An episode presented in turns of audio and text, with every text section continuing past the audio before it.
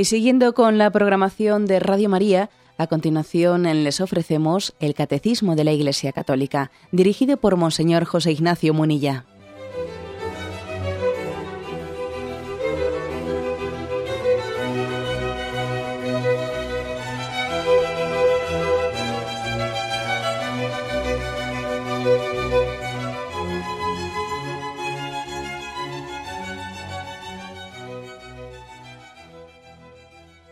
Cordial saludo a todos los oyentes de Radio María. Un día más, con la gracia del Señor, proseguimos el comentario del Catecismo de nuestra Madre la Iglesia. Y lo hacemos a partir del punto 2439. Es el segundo programa que dedicamos al apartado que tiene como título Justicia y Solidaridad entre las Naciones, dentro de la explicación del séptimo mandamiento en la que nos encontramos. Pues bien, dice así este punto, 2439.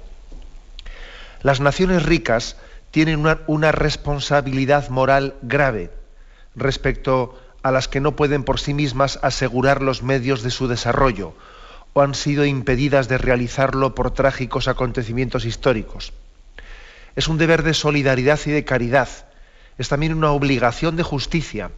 Si el bienestar de las naciones ricas procede de recursos que no han sido pagados con justicia. Bueno, aquí hay una frase, una palabra en este punto que es eh, la clave. ¿eh? Responsabilidad moral grave. Lo afirma así categóricamente el catecismo. Hay una responsabilidad moral grave en las naciones ricas respecto a, hacia otras, ¿no? hacia las que no pueden asegurar los medios, etc. Claro, cuando hablamos esto de que las naciones tienen responsabilidad moral grave, bueno, pero eh, la responsabilidad mm, no recae en instituciones, en organismos, sino en las personas que lo conforman. ¿Explico? ¿Eh? El día del juicio final, Dios no va a juzgar a una comisión o no sé, sino a las personas que hayan formado esa comisión no son los gobiernos, no son, son las personas que lo conformamos. Luego, la responsabilidad moral grave, eh, pues no hay que difuminarla en instituciones, sino que hay que entender que las personas que conforman esas instituciones, pues tienen esa, cada uno su responsabilidad personal, porque esa institución que ellos presiden, que ellos tal, etcétera. Es decir, que, y nosotros los que elegimos, eh, los que elegimos, o los que debiéramos de tener también una, una capacidad crítica, hacia esas instituciones que nos representan, etcétera, tenemos también nuestra responsabilidad moral grave. digo esto porque, claro, cuando se dice aquí las naciones ricas tienen una responsabilidad moral grave, claro, uno dice, bueno, ¿y quién es esa señora, esa nación? No, no, hay que, detrás de, la, detrás de la institución, detrás de la nación, detrás, hay personas con nombres y apellidos. ¿eh? ¿Por qué insisto en esto? Porque me llama la atención con qué ligereza, con qué ligereza solemos aspirar a los puestos de poder, con qué ligereza el hombre se mete en política queriendo salir eh, pues victorioso y, aspiramos a esos puestos y que, mira, le han, nombrado presidente de este banco, del Banco Mundial, etcétera, ¿no? Con qué ligereza el hombre aspira al poder sin caer en cuenta de la responsabilidad que asume. Es tremendo. Tampoco estoy diciendo con esto que el hombre tenga que alejarse de todo tipo de... Eh, que el ideal moral sea que el hombre se aleje de los puestos de responsabilidad para así no asumir responsabilidades. No, ese no es el ideal, claro. Porque también puede existir perfectamente una culpabilidad moral por no asumir responsabilidades. ¿no? Eso también es verdad. Pero vamos, yo me permito esta, esta reflexión. ¿Con qué ligereza aspiramos al poder? Y además eso es, yo creo que es una, una aspiración directamente proporcional a la, eh, a la falta de conciencia de la responsabilidad que asumimos, de que Dios nos pedirá cuentas, vamos a ser claros, ¿eh? de que Dios nos pedirá cuentas. La responsabilidad quiere decir que hay que responder ante alguien. Entonces nosotros, los, habitantes de los países ricos, cada uno a su nivel y depende del, del grado de responsabilidad que tengamos ante Dios, según nuestro estado de vida, según lo que está en nuestra mano hacer, tenemos que responder ante Dios de la pobreza del tercer mundo. O sea, tengámoslo claro. ¿eh? y es una responsabilidad moral grave. Y cuando dice esto, quiere decir que compromete la salvación eterna del hombre, esta responsabilidad moral, ¿no? Madre mía, ¿qué estoy diciendo? Pero bueno, bueno, pues es que es, la, es nuestra fe católica. ¿Y qué quiere decir, pues, el Evangelio cuando dice, tuve hambre y no me disteis de comer? Tuve sed y no me disteis de beber, etcétera, etcétera. Yo creo que el hombre, en vez de tener esa especie de ansia de poder, ¿no? que todo el mundo pegándose codazos, ¿no? pues para ganar las elecciones, deberíamos de temblar, ¿no? Deberíamos de temblar por la responsabilidad que supone adquirir determinados puestos. ¿Eh? Esto vaya por delante, ¿no? O sea, tenemos una grave responsabilidad moral. Bueno, además es que, vamos, ayer mismo dimos, hicimos alguna referencia, ¿no? Pero el hecho de que esta responsabilidad grave moral, ¿de dónde viene? Pues bueno, podríamos poner millones de ejemplos. Pues por el tema del gasto armamentístico. ¿No, va a existir acaso una responsabilidad eh, en las decisiones que se toman de, decir, bueno, a ver, ¿cómo se, cómo se reparte el presupuesto? ¿no? ¿Cómo se reparte el presupuesto de nuestras naciones, etcétera? El hecho de que en el mundo se invierta 190 veces más de dinero en el gasto, armamentístico que la lucha contra el hambre, eso, tendrá que pesar sobre la conciencia de alguien, ¿no? De eso habrá que responder ante Dios. Repito que ¿eh? en el mundo se gasta 190 veces más en el presupuesto de armamentos que en la lucha contra el hambre. ¿O, acaso pensamos que eso es un dato para verlo en un documental de televisión y luego nos olvidamos? De eso Dios no se va a olvidar. Sobre eso nos va a preguntar. Por lo tanto, esto que dice aquí de la grave responsabilidad moral hay que tomarlo muy en serio. ¿eh? En el mundo se gasta anualmente, pues tengo aquí datos del 2007, 847 mil millones de euros. ¿no? pues es que vamos a, vamos a ser claros qué es lo que esto supone como responsabilidad moral que adquirimos. Dice este punto, bueno, pues que esa grave responsabilidad moral eh, la tenemos porque dice que somos solidarios, solidarios con el destino del resto de las naciones. La palabra solidaridad ¿eh? es una palabra que nos recuerda que tenemos una unidad dentro del género humano. El género humano tiene una unidad, todos, todos venimos del mismo origen, todos somos de la misma especie, mal que le pese algún ministro o ministra que a veces nos, nos niega la especie a la que pertenecemos, ¿no? Todos somos hombres, todos somos seres humanos. ¿eh? Y por lo tanto tenemos una obligación de solidaridad, de unidad en el género humano. Luego, a mí, a mí me compete también, tiene que ver mucho conmigo lo que le ocurra a otra persona que forma parte de mi misma especie, que es del mismo género humano. ¿eh? bueno, de, la solidaridad, ¿eh? por eso habla aquí, dice deber de solidaridad y de, es un deber de solidaridad y de caridad. De la solidaridad se deriva también la caridad, ¿eh? porque si, si son mis hermanos, lógicamente les debo un amor. A mi hermano, a ese que tengo una unidad de género humano con él, una unidad de destino, pues le debo un amor. Y además hay que tener en cuenta que, mis hermanos mis hermanos repartidos por, todas las partes del mundo están en situaciones muy desiguales y que no todo el mundo vive en lugares en los que la fertilidad de la tierra es igual. Hay lugares de la tierra pues, que son muy fértiles, otros no son fértiles. Hay lugares de la tierra pues, que están muy castigados por catástrofes naturales, pues porque son zonas en las que los terremotos se repiten mucho y eso pues, condiciona mucho el desarrollo de los pueblos. También hay pueblos muy castigados por las guerras, y eso también hace que los más humildes de esos pueblos pues, no, terminen de levantar cabeza. ¿no?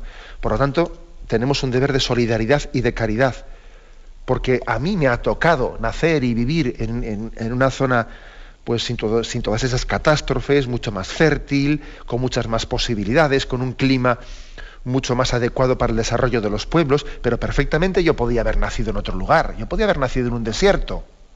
Y resulta que no he nacido en un desierto. O sea, hay un deber de solidaridad porque nosotros creemos en la unidad del género humano. Y dice más todavía, ¿eh? es un deber de solidaridad y de caridad y es también una obligación de justicia si el bienestar de las naciones ricas procede de recursos que no han sido pagados con justicia.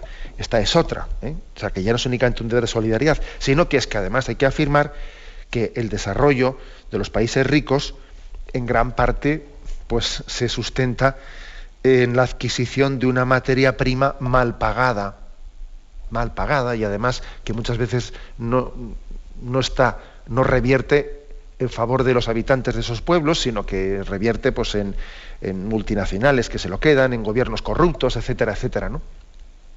Es evidente que el comercio internacional es fuente de riqueza ¿eh? también para las sociedades eh, del tercer mundo. ¿no? Y, valoramos mucho pues, también este, la compra de materia prima como una, como una de las fuentes de enriquecimiento de esos países, pero está clarísimo que este incremento de los ingresos de los países en vías de desarrollo por la materia prima no siempre repercute directamente en los pequeños y en los medianos agricultores o productores de aquellos países, que los grandes beneficiarios eh, de esta compra que hacemos al tercer mundo, pues suelen ser intermediarios y empresas multinacionales, que son las que acaban poniendo el precio muchas veces.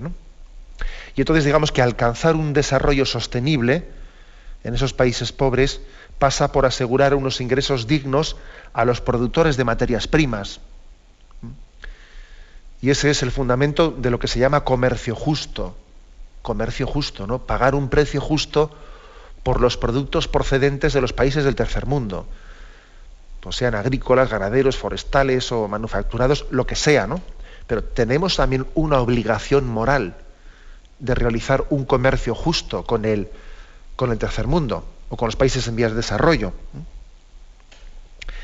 Y esto supone ya no únicamente un deber de solidaridad, ¿eh? ya no un deber únicamente de caridad, sino de justicia, ¿eh? de justicia. Porque claro, podemos estar robando perfectamente. Además pasa una cosa, y es que, claro, en el momento en el que la economía está, la economía mundial está en crecimiento, bueno, pues claro, cuando la, cuando la demanda es muy grande, los países en vías de desarrollo pueden pedir, o sea, pueden de alguna manera influir en algo en decir, oiga, es que me están también pidiendo por otros sitios y yo, yo subo el precio, ¿no? Subo el precio. Por ejemplo, en la medida en que China e India se fueron incorporando pues, al, gran desarrollo industrial, eso influyó mucho en que las materias primas creciesen, ¿eh? el precio de las materias primas creciese bastante, ¿no? Pero luego viene la recesión económica, hay un enfriamiento grande en el crecimiento de la economía y entonces eh, ya no hay la demanda que había y entonces ya esos países no, tienen capacidad alguna en poner ellos el, precio, ¿no? sino que, eh, vamos, sencillamente el precio lo pone el que, el que va a comprarlo, porque claro, si no, si no se lo lleva él, pues me quedo sin nada, etcétera, ¿no? Y por eso también los momentos de crisis económica como el que estamos influyen en el descenso de los del precio de la materia prima. ¿Eso que supone? Que todavía esa injusticia eh, de, un comercio, de un comercio que no es justo, que es injusto, todavía se agranda más. ¿eh?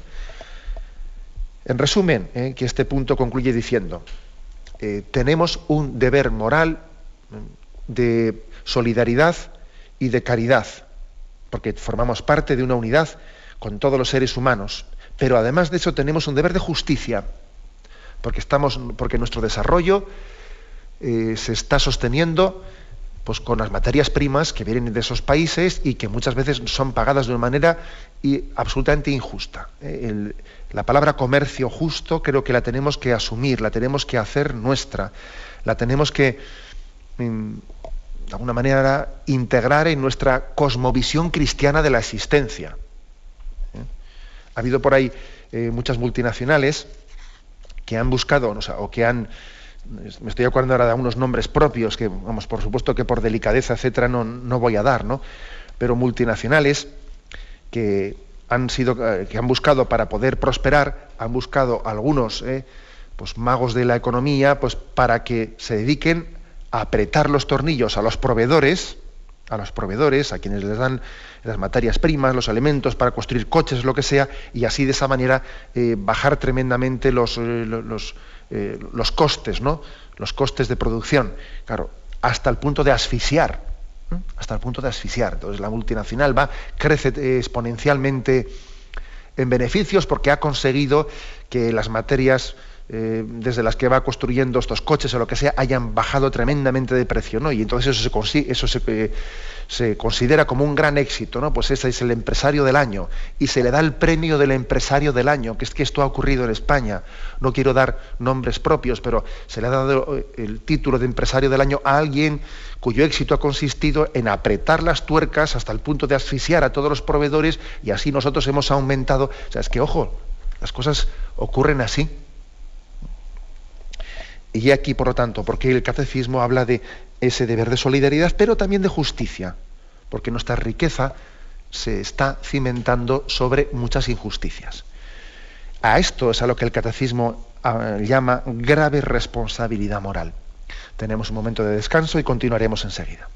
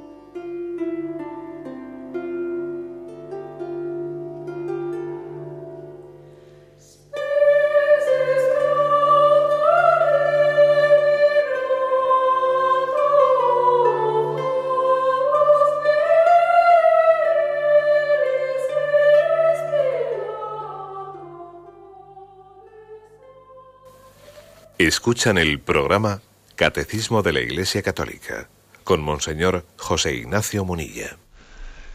Pasamos al punto 2440 en este apartado de la justicia y solidaridad entre las naciones. Dice así, la ayuda directa constituye una respuesta apropiada a necesidades inmediatas, extraordinarias, causadas, por ejemplo, por catástrofes naturales, epidemias, etc pero no basta para reparar los graves daños que resultan de situaciones de indigencia, ni para remediar de forma duradera las necesidades. Es preciso también reformar las instituciones económicas y financieras internacionales para que promuevan y potencien relaciones equitativas con los países menos desarrollados. Es preciso sostener el esfuerzo de los países pobres que trabajan por su crecimiento y su liberación. Esta doctrina exige ser aplicada de manera muy particular en el ámbito del trabajo agrícola.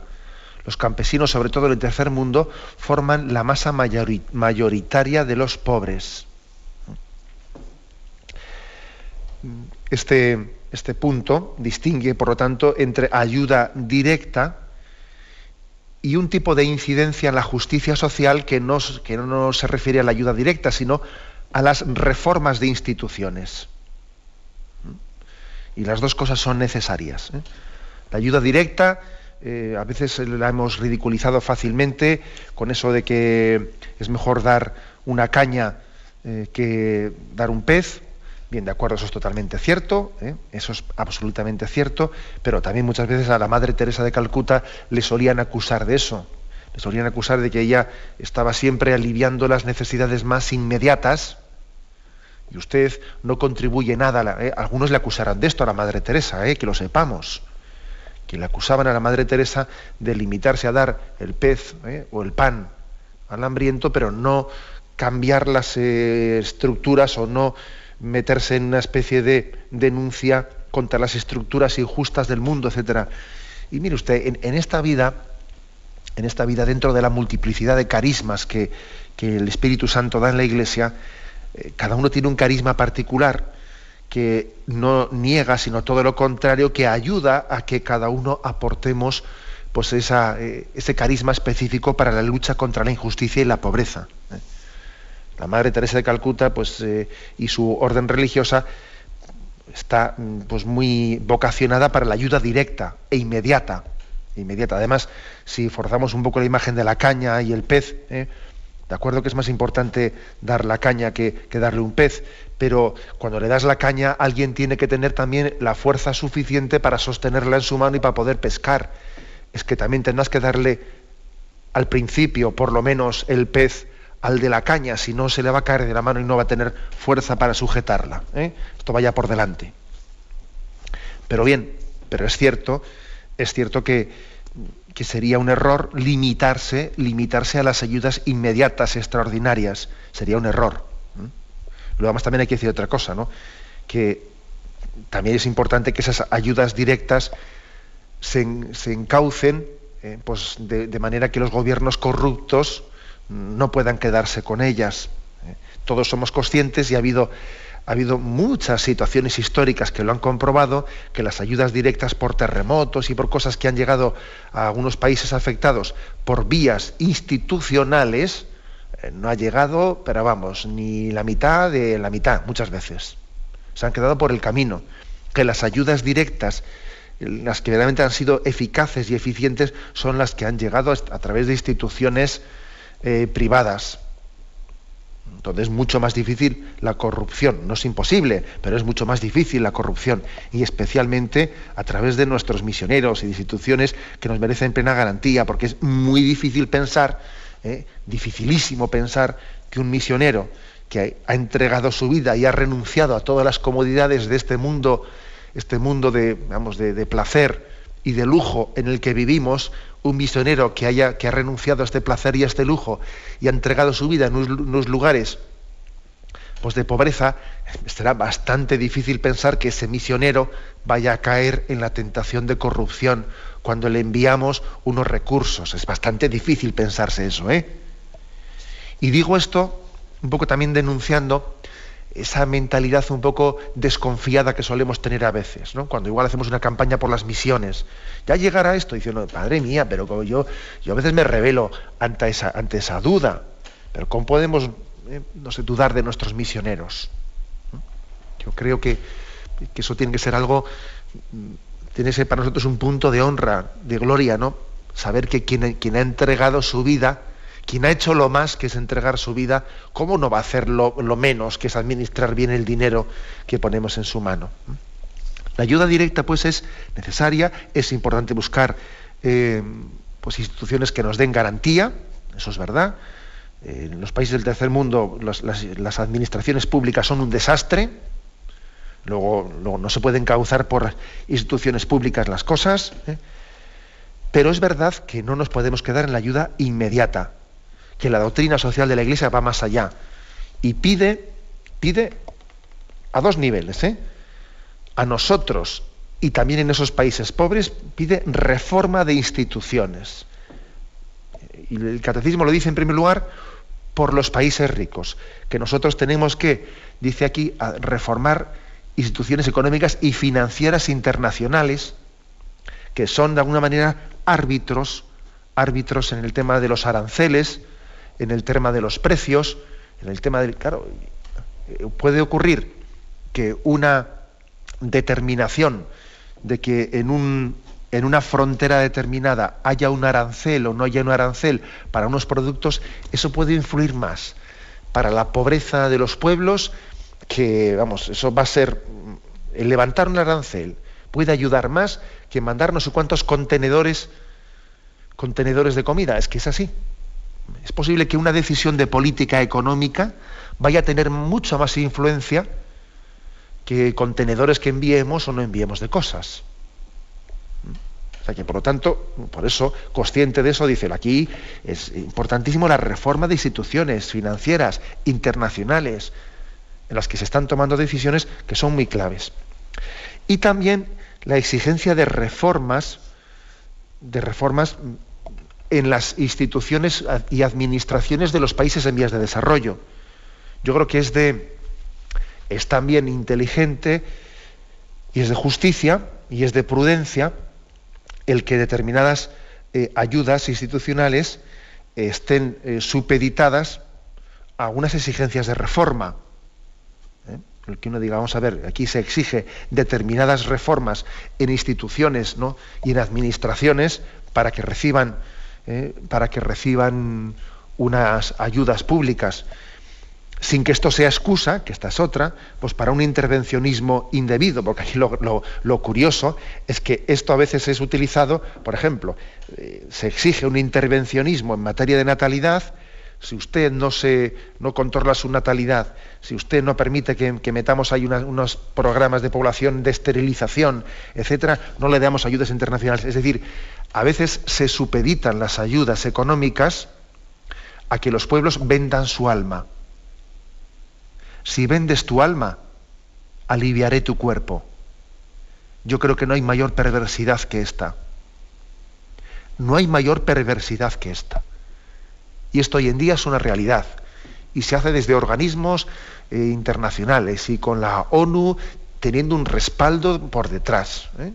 Se, quiere comprar el alma de los pueblos eh, a cambio de, aliviar su necesidad material. Y eso es absolutamente, lógicamente, inaceptable y es inmoral. Y encima, quien haga eso pensará que está ayudando, claro. Pues no, no, porque es que esto es para darles algo después, ¿no? Que ya es el colmo, ¿no? Que alguien haciendo eso piense que está haciendo el bien. Por lo tanto, en la exigencia de reformas, que sí que tiene que haber, ¿no? Tienen que ser exigencias de reformas, pero de reformas de corrupción de reformas de, sistemas en los que hay un caciquismo, etcétera, etcétera, pero no de reforma de la idiosincrasia de los pueblos, no pedirles a los pueblos que dejen de ser lo que ellos son si quieren que les ayudemos, pero ¿quiénes nos hemos pensado que somos nosotros para decirles eso a sus países? Para decirles a sus mujeres qué hijos tienen que tener, pero ¿quién soy yo para decirle eso a nadie? Nuestra, nuestra, petición de reformas se tiene que, lógicamente, que, referir a, la corrupción y a todo aquello que esté que esté impidiendo pues, que los, eh, las clases humildes de esos países pues, pues, eh, hagan escuchar su voz. Pero, pero como digo, no, no, matando el alma de esos pueblos. Bien, pues esto es, esto es una afirmación y, y, veis que el catecismo en la parte final del 2440 reserva una palabra especial para el sector agrario.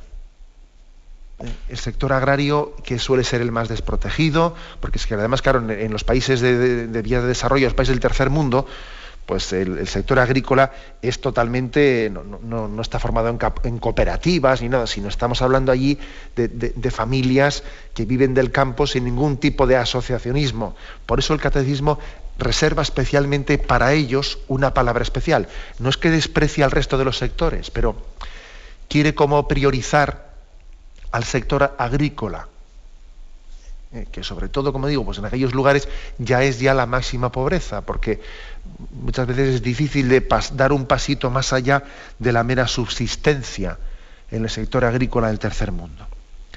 Pide, por lo tanto, eh, una, un cuidado especial para que su crecimiento sea sostenido. ¿eh? Tenemos un momento de reflexión y continuaremos enseguida.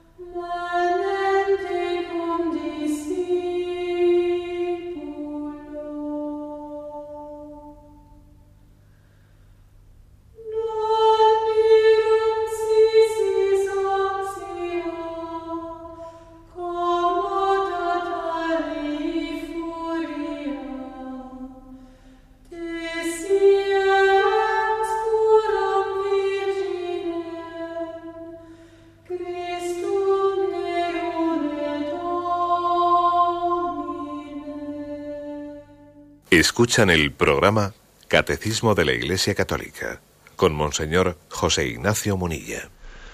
Pasamos al punto 2441, que dice así, acrecentar el sentido de Dios y el conocimiento de sí mismo constituye la base de todo desarrollo completo de la sociedad humana. Este multiplica los bienes materiales y los pone al servicio de la persona y de su libertad. Disminuye la miseria y la explotación económicas hace crecer el respeto de las identidades culturales y la apertura a la trascendencia. Fijaros que aquí llega un momento que después de haber expuesto eh, pues, la, descripción de cómo está la situación de la injusticia, de nuestro deber de, solidaridad y de justicia, llega un momento en el que eh, el catecismo hace ya la, formulación que yo creo que sería ya como la cumbre, ¿eh? la cumbre de toda esta exposición diciendo, mira, hace falta, nosotros tenemos que promover el desarrollo integral, el, equilibrado, el completo. Nosotros deseamos el bien del hombre entero. Y entonces, el bien del hombre entero supone que tenemos que, tener un deber de solidaridad y de justicia y de caridad que quiere eh, la integridad del bien. Yo no, yo no quiero algo de bien para algunas personas, quiero la plenitud del bien la plenitud del bien. Por eso dice que es importante que este desarrollo integral también fomente el sentido espiritual, el sentido religioso y el conocimiento de sí mismo. Esto nos recuerda una cosa, nos recuerda que el hombre necesita del pan, sí, pero necesita un pan en tres dimensiones. Son tres los panes que alimentan al hombre, tres. Es el pan material del cuerpo, es el pan de la cultura y es el pan de Dios, el pan, el pan eucarístico, el pan de la palabra de Dios. Son tres panes que corresponden, en el fondo, pues si, si, os, si os dais cuenta, pues al triple crecimiento ese del niño Jesús, del que nos habla el Evangelio de San Lucas. Creo recordar que el capítulo segundo, allá por, no sé, por los últimos versículos, se dice, y el niño crecía en estatura, en sabiduría y en gracia, en tres aspectos en estatura, en sabiduría y en gracia. Luego son tres los panes que alimentan al hombre. El pan del cuerpo, el pan de la cultura, el pan material, el pan de trigo, quiere decir el pan de la cultura, y el pan de la palabra de Dios o de la Eucaristía. Y, si nosotros pretendemos ¿no? promover un desarrollo de los pueblos, no con tres panes, sino con dos, o no con dos, sino con uno, no vamos a conseguir el desarrollo de los pueblos. Nos vamos a manipular y encima nos pretenderemos luego poner una corona de gloria. Son tres y además tienen que tener su equilibrio y su forma, etc. ¿eh? Bueno, pues yo decir una cosa, por ejemplo, ¿no? el, pan de la cultura. Muchas personas, ¿eh? muchas personas tienen una imagen que eh, el compromiso católico está a medio camino entre el asistencialismo, entre comillas la palabra asistencialismo, pues que es, sí, dar de comer, comer al, hambriento, y entre el catecismo, ¿eh? y enseñar el catecismo. Les das de comer y el catecismo, pues no, señor, porque es que hay un tercer pan, que es el pan de la cultura, para sacar a los pueblos de su, su desarrollo. Y entre ese dar el pan o dar el pez y enseñar a rezar y dirigirse a Dios con esperanza, con esperanza para luchar por la transformación de esta vida, hay ese punto intermedio que es el de la cultura. Y es curioso que eh, en esta especie de cultura laicista que siembra la sospecha contra la fe católica, pues eh, se, se, pretenda vender que la Iglesia católica está como ocultando la, cultura ¿no? O, no, permitiendo que los pobres accedan a la cultura. Estoy, ahora pensando en, aquella famosa película que ya tiene más de 20 años del nombre de la rosa, aquella película malintencionada que pretendía difundir la imagen de que la Iglesia Católica pues, es una institución que ha ocultado la cultura al pueblo sencillo para poder manipularlo a su antojo. ¿no? Y dice uno, pero madre mía, ¿cómo se puede manipular hoy en día la historia con cuatro novelas y dos películas? ¿no? A lo largo de sus 20 siglos de existencia, la Iglesia ha fomentado la cultura como parte del pan que el hombre necesita para salir de su pobreza y como remedio contra totalitarismos y desigualdades. Por ejemplo, ¿eh? me estoy acordando de que no hace mucho ha estado el Papa en, Tierra Santa. Por ejemplo, la historia de cómo la presencia católica, a través especialmente de la orden franciscana, ha promovido en el Oriente Medio la cultura es muy evidente. ¿eh? Pues eh, los frailes allí han hecho mucho más que cuidar las iglesias y los lugares santos. Por ejemplo, a través, desde el año 1518, por ahí, los franciscanos abrieron ya las primeras escuelas en Tierra Santa. Eran una especie de escuelas parroquiales, un auténtico atrevimiento en plena dominación turca, ¿eh? cuyo gobierno prefería que sus súbditos pues vegetasen en la ignorancia. ¿eh? Y en ese contexto social, se, por ejemplo, se creó en Jerusalén en 1740 la Escuela de Artes y Oficios, para que los cristianos pudiesen ganarse la vida y sobrevivir con algún trabajo digno. ¿no? Y los hijos de San Francisco se enfrentaron también al reto de la extensión de la cultura a la mujer. Y en el contexto de Oriente Medio, eh, donde la cultura musulmana y judía ni tan siquiera contemplaban tal posibilidad, eh, pues aprovechando que allí pues, hubo, eh, por el siglo XIX, como una pequeña relajación de la supervisión turca hacia aquellos lugares de Oriente Medio, los franciscanos abrieron la primera escuela para niñas de Oriente Medio. La primera escuela para niñas la abrieron ellos. Un ejemplo que, por cierto, terminó por cundir y ya más tarde eso conllevó que los judíos abriesen también escuelas para niñas y más tarde también los musulmanes. ¿no? Pero a mí me, me llena de, gozo observar cómo eh, la semilla de Jesucristo ha sido difusora de cultura para rescatar a los pueblos de la ignorancia. ¿no? Bueno, entonces vamos a decir una cosa, ¿no? que, que es totalmente, ¿no? totalmente falsa pues esa, eh, esa visión que se quiere dar ¿no? pues de que la Iglesia Católica no fomente la cultura, pero vamos a ver, ¿cómo se puede decir eso? ¿Eh? Creo que la Iglesia Católica tiene una, un equilibrio entre los tres panes que, que ofrece para el desarrollo integral del hombre. El pan de Dios, ciertamente, el pan, no solo de pan vive el hombre, sino de toda palabra que sale de la boca de Dios. Dios es nuestro alimento. Y abrir los corazones al misterio de la trascendencia forma parte del desarrollo integral de los hombres, para que no caigamos en el materialismo, para que seamos capaces de ver la vida con esperanza. Y superando pues, esa especie de competitividad que tenemos hacia los demás, el que tiene una visión de trascendencia en la vida, sin duda eso es sembrador de paz, eso es sembrador de superación de materialismo, etcétera, ¿no? Segundo, el pan de la cultura, como he dicho. Y en tercer lugar, el pan que también necesita nuestro cuerpo, ¿no? Por eso tenemos que darle gracias, gracias a Dios, porque este equilibrio creo que lo hemos vivido a lo largo de la historia de la Iglesia. Se ha, se ha solido decir que, bueno, que a la hora de afrontar los problemas hay que distinguir lo urgente de lo importante. Sin duda es urgente aliviar el hambre, puede ser más urgente aliviar el hambre que enseñar a leer. De la misma manera también puede ser más urgente enseñar a leer que enseñar a rezar. Pero sin embargo, por experiencia, hemos aprendido a revelarnos ante este dilema de lo urgente y lo importante. No, mire usted, no, no, no, no, contrapongamos una cosa a la otra. No es bueno abusar de esta distinción de lo urgente y lo importante. Correríamos el riesgo de estar toda la vida centrados en lo urgente sin abordar lo importante. Y de esta manera los problemas no terminarían nunca de originarse. Luego nosotros no solamente queremos aliviar lo urgente, también queremos aliviar lo importante, que es la cultura y es el hambre de Dios. Porque mientras que el hombre no sacie su hambre de Dios, no tendrá una verdadera cultura. Y mientras que no tenga una verdadera cultura, no podrá también hacer frente a sus necesidades más perentorias. Esta es, por lo tanto, ¿no? la gran afirmación de este punto. Y concluye el último, vamos a hacerlo aunque falte poco tiempo porque también es, sencillo, el último los puntos, el 2442, dice, no corresponde a los pastores de la Iglesia intervenir directamente en la actividad política y en la organización de la vida social.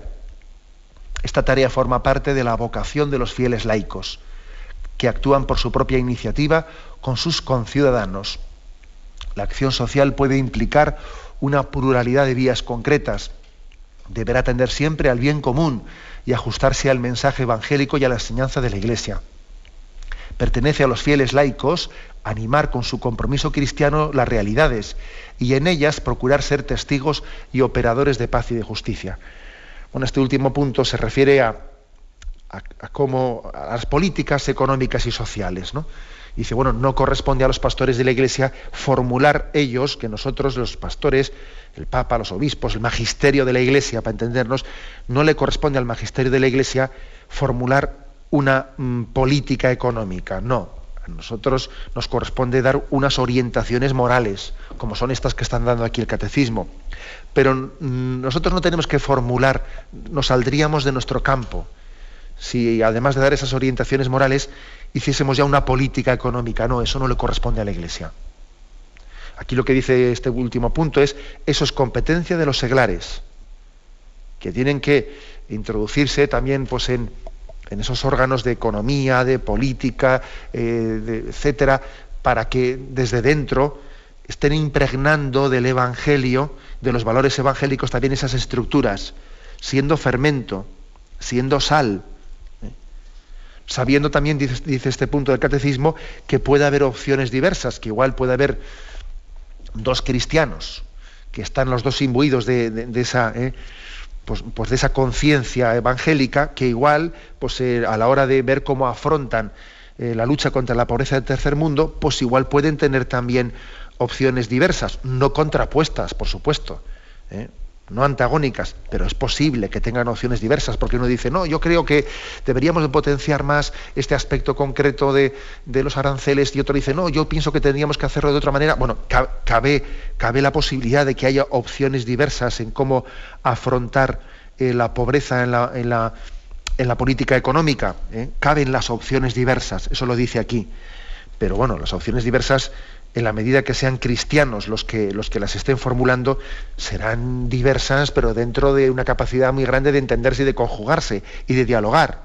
Dos cristianos inspirados por el Evangelio no pueden decir lo contrario. ¿eh? Eso también maticémoslo. Y entonces el último de estos puntos, el 2442, es una llamada que hace la Iglesia en su doctrina social a que los cristianos se impliquen en el mundo, se impliquen. Eh, y entre comillas, al, implicarse se complican, ¿no? Pero solamente el que se complica al final se simplifica y permite que Dios también establezca la justicia entre nosotros. ¿eh? Es como si Jesús nos dijese, id, id en mi nombre y sed mis testigos también en esos, en esos órganos ¿no? de política, de economía y, también otros órganos a otros niveles, ¿no? donde ya es mucho más fácil, es mucho más, bueno, más fácil, entre comillas, donde hay mucho menos ya eh, pues, duda de cómo actuar. Me refiero ya a los organismos directamente ya eh, pues asistenciales en los cuales el, alivio a los pobres, la acogida, etcétera, ahí ya pues ya no hay tantas divergencias de opciones de cómo, de, qué camino político de economía tomar, ¿no? sino que ahí ya es mucho más fácil que la propia jerarquía se implica directamente en la asistencia de los pobres. Id, id en nombre de Cristo, ¿eh? porque tenemos esa grave responsabilidad moral eh, de la que hemos comenzado hablando en el programa de hoy. Lo dejamos aquí, damos paso a la intervención de los oyentes, podéis llamar para formular vuestras preguntas al teléfono 917 107 700 917 107 700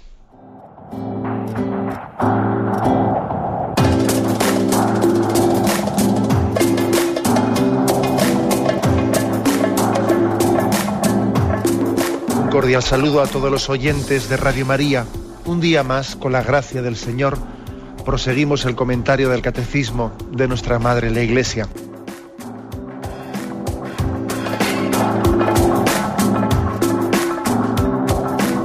Porque le has quitado la única manera de protesta que tiene. O sea que cuando hay un dolor fuerte no hay que tomar analgésicos, hay que ir no, no, hay que tomar, No, sí, hay que bien, pero, pero no analgésicos fuertes para que se cometa el error de bloquear la defensa y no poder llegar al diagnóstico. Bien, bien. ¿Le gustaría tener sus programas favoritos de Radio María para escuchar en cualquier momento? Llame y pídanos el programa que más le interesa en cualquiera de sus emisiones Recogeremos su petición además de sus datos completos para hacer el envío. Solo necesita tener un lector de CD o DVD que reproduzca el formato de compresión digital MP3. Llame al 914 550 480 y atenderemos su petición encantados. Tome nota. 914 550 480. Radio María, más cerca de usted.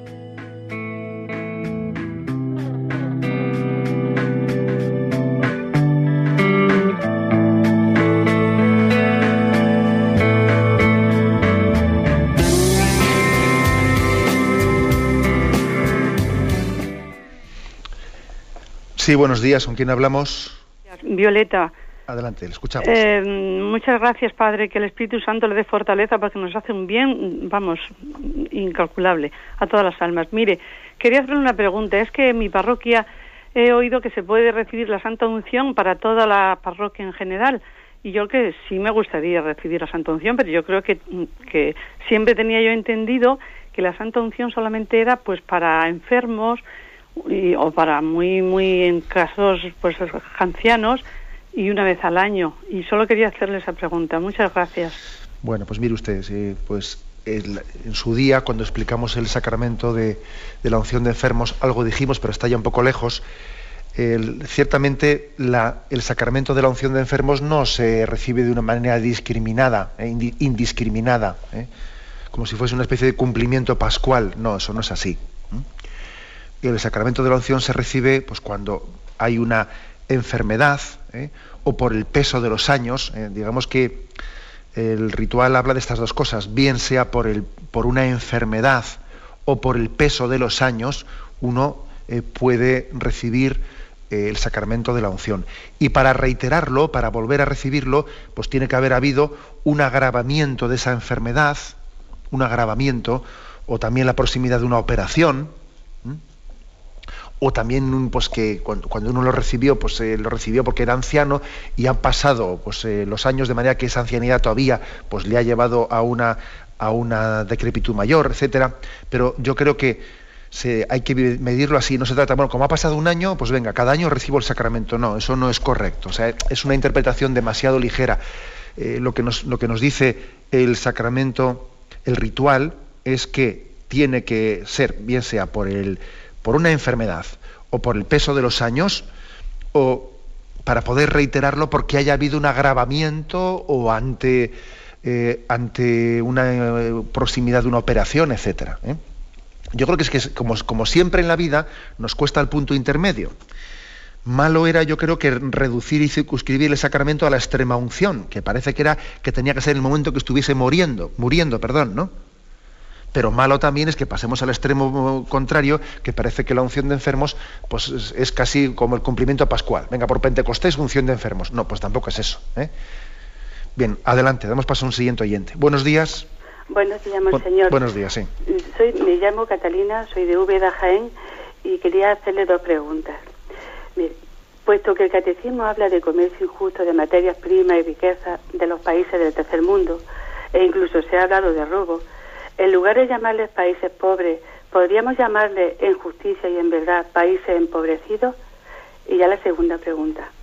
¿Podríamos incluir en las causas del empobrecimiento nuestro estilo de vida consumista y hedonista? Muchas gracias, Monseñor. Pues la verdad es que no había escuchado nunca esa distinción que ha hecho el oyente, pero me parece me parece pues muy intuitiva. ¿eh? Es decir, eh, ha dicho el oyente que una cosa es que un país sea pobre y otra cosa sea empobrecido. ¿Eh? empobrecido por nosotros, ¿no?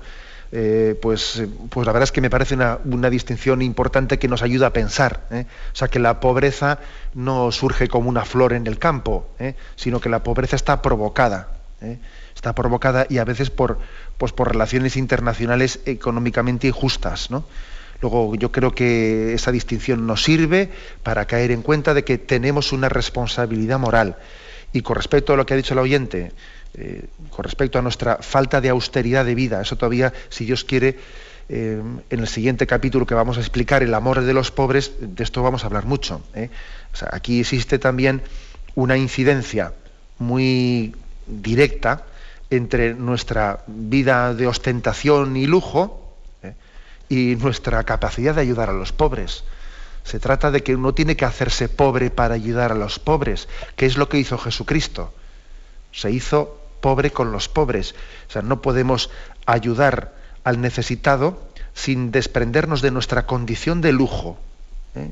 Y de, eh, por lo tanto, la, falta de austeridad, por supuesto, que es una de las causas principales de, de la pobreza a nuestro alrededor y en el mundo.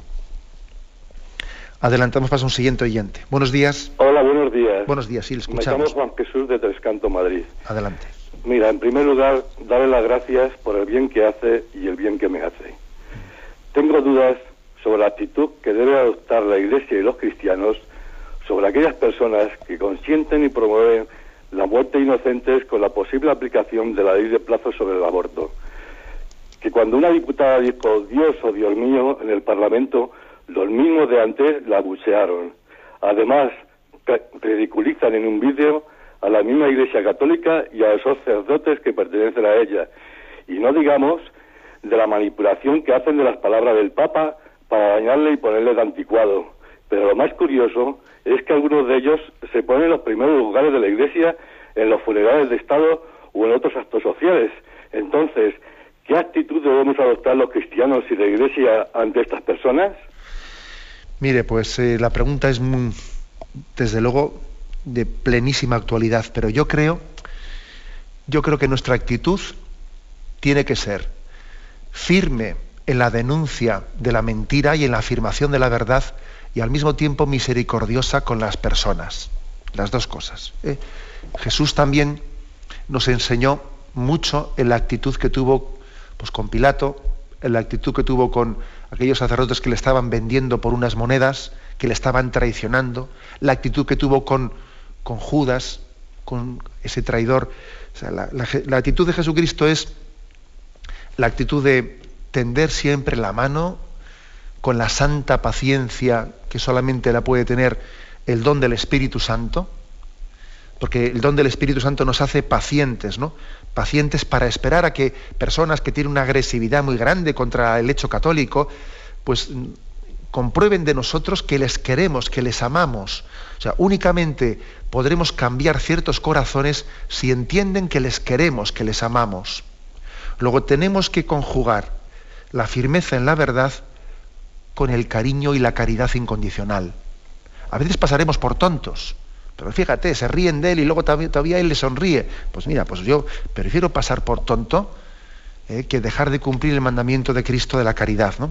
Luego, luego ánimo con ello y, estoy convencido que la verdad, cuando está ligada a la caridad y a la paciencia, eh, me parece que, sin duda, bueno, me parece, no, estoy totalmente cierto que tendrá su, su momento de victoria y de resplandor ante el mundo. Adelante, vamos para un siguiente oyente. Buenos días. Buenos días. Buenos días, sí, le escuchamos. Muchísimas gracias porque me ha contestado usted a la duda que tenía y a mis preguntas.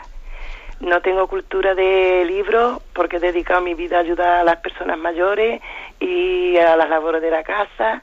En fin, yo lo que quería expresar es mm, cómo hablando tan claro y teniendo la suerte de tener una iglesia como la que tenemos, no lleguemos el ser humano a entender que si todos cogidos de la mano, todos, incluso el más pobre, diéramos un céntimo, dos céntimos, se ayudaría a las naciones que son más pobres que nosotros, que la política es una cosa mm, de Estado, que cada casa es una política, cada casa es un Estado y no podemos con la familia cómo estamos siempre criticando y criticando, este lo hace bien, el otro lo hace mal, en vez de lucir tantos lujos, en vez de irse a tantas compras y tantas cosas caprichosas que no hacen falta para nada. ¿Por qué no le damos al vecino que está al lado un platito de comida? ¿Por qué no nos ayudamos entre todos?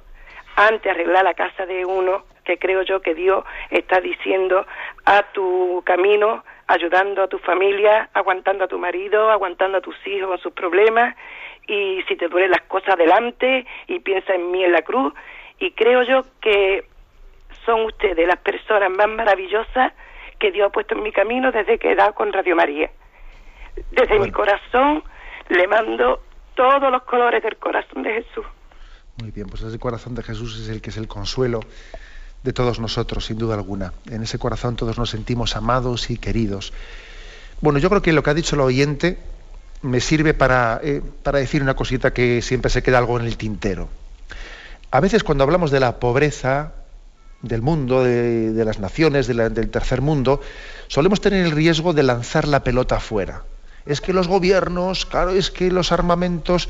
Eh, y existe el riesgo de lanzar el balón fuera como si yo, los que estamos aquí abajo, no tenemos nada que hacer. ¿no? Esto es una cuestión de los políticos, de los políticos. ¿no? Y creo que, mm, que el oyente también ha insistido mucho en lo que podemos hacer a pie a pie de calle, lo que podemos hacer desde nuestra situación pequeña, porque claro, pues posiblemente eh, haya también, aunque yo aquí también he hecho una llamada a que los católicos nos impliquemos en la vida pública, nos impliquemos en la economía, en la política, habrá muchos oyentes que digan, bueno, pero es que eso para mí no puede ser, que a mí ya se me ha pasado el arroz, que yo, que soy una persona mayor, que yo, que yo no tengo esa capacidad, no tengo una formación cultural. Bien, de acuerdo, sí, sí, habrá personas en todas las situaciones, pero cada uno en nuestra vida, con nuestra vida, forma de vida austera, con una capacidad de tener capacidad crítica hacia el consumismo que nos rodea, pudiendo vivir, optando por vivir con menos que con más, teniendo siempre nuestra parte para los necesitados, incluso cuando uno hace hasta su propia herencia y piensa en sus hijos, digo, bueno, yo tengo mis hijos más los pobres, o sea, yo no solo tengo estos hijos, tengo mis hijos y los pobres, también los tengo aquí. O sea, con esa mentalidad, por supuesto que podemos cambiar muchísimo el mundo. ¿Eh? Por supuesto que podemos hacerlo. ¿eh?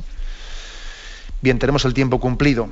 Me despido con la bendición de Dios Todopoderoso, Padre, Hijo y Espíritu Santo.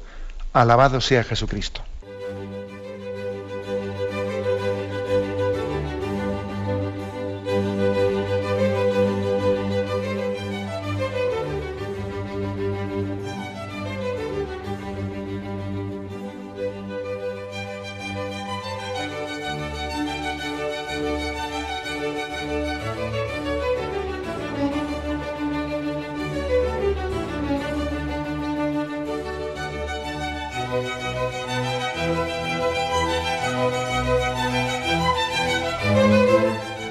Han podido escuchar en Radio María el Catecismo de la Iglesia Católica, dirigido por Monseñor José Ignacio Munilla.